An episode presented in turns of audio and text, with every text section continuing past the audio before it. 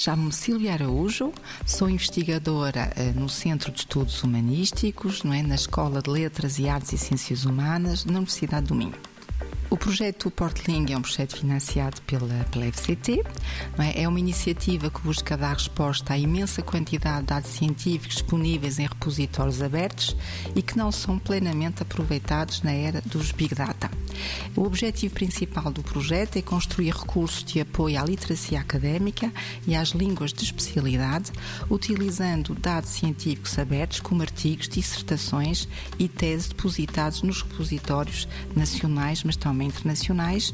Esses recursos são uh, especialmente benéficos para alunos do ensino superior, investigadores e outros profissionais que necessitam de lidar com textos académicos complexos. Uh, o Portling tentou então disponibilizar à comunidade diversos recursos. Uh, eu queria destacar aqui o Albertum, o nome é um pouco estranho talvez, mas tem a ver com linguagens académicas criado com o BERT. O BERT é um modelo criado pela Google, um transformer que permite, de facto, extrair informação e tentamos criar um motor de pesquisa bilingue que utiliza esse modelo de inteligência artificial.